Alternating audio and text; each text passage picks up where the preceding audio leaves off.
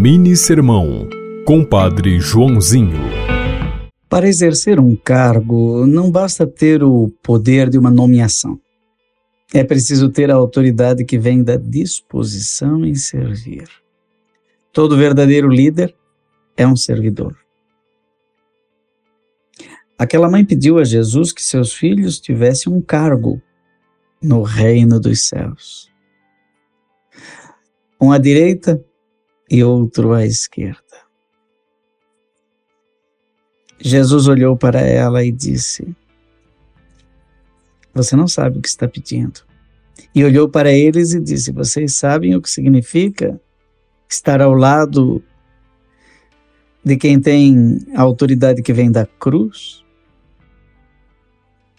Significa ser crucificado à direita e à esquerda do líder servidor, que se chama Jesus. Você ouviu Mini Sermão, Compadre Joãozinho.